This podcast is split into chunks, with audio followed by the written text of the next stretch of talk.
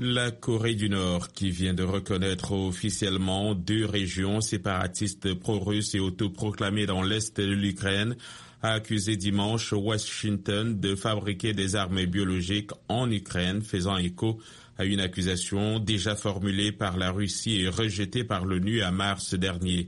Washington a installé de nombreux laboratoires biologiques dans des dizaines de pays et de régions dont l'Ukraine, au mépris des traités internationaux, écrit l'agence de presse officielle nord-coréenne KCNA, faisant référence à des éléments détectés par la Russie.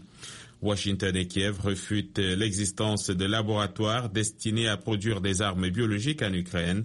Les États-Unis craignent que ces allégations indiquent une intention de Moscou de bientôt utiliser de telles armes en Ukraine.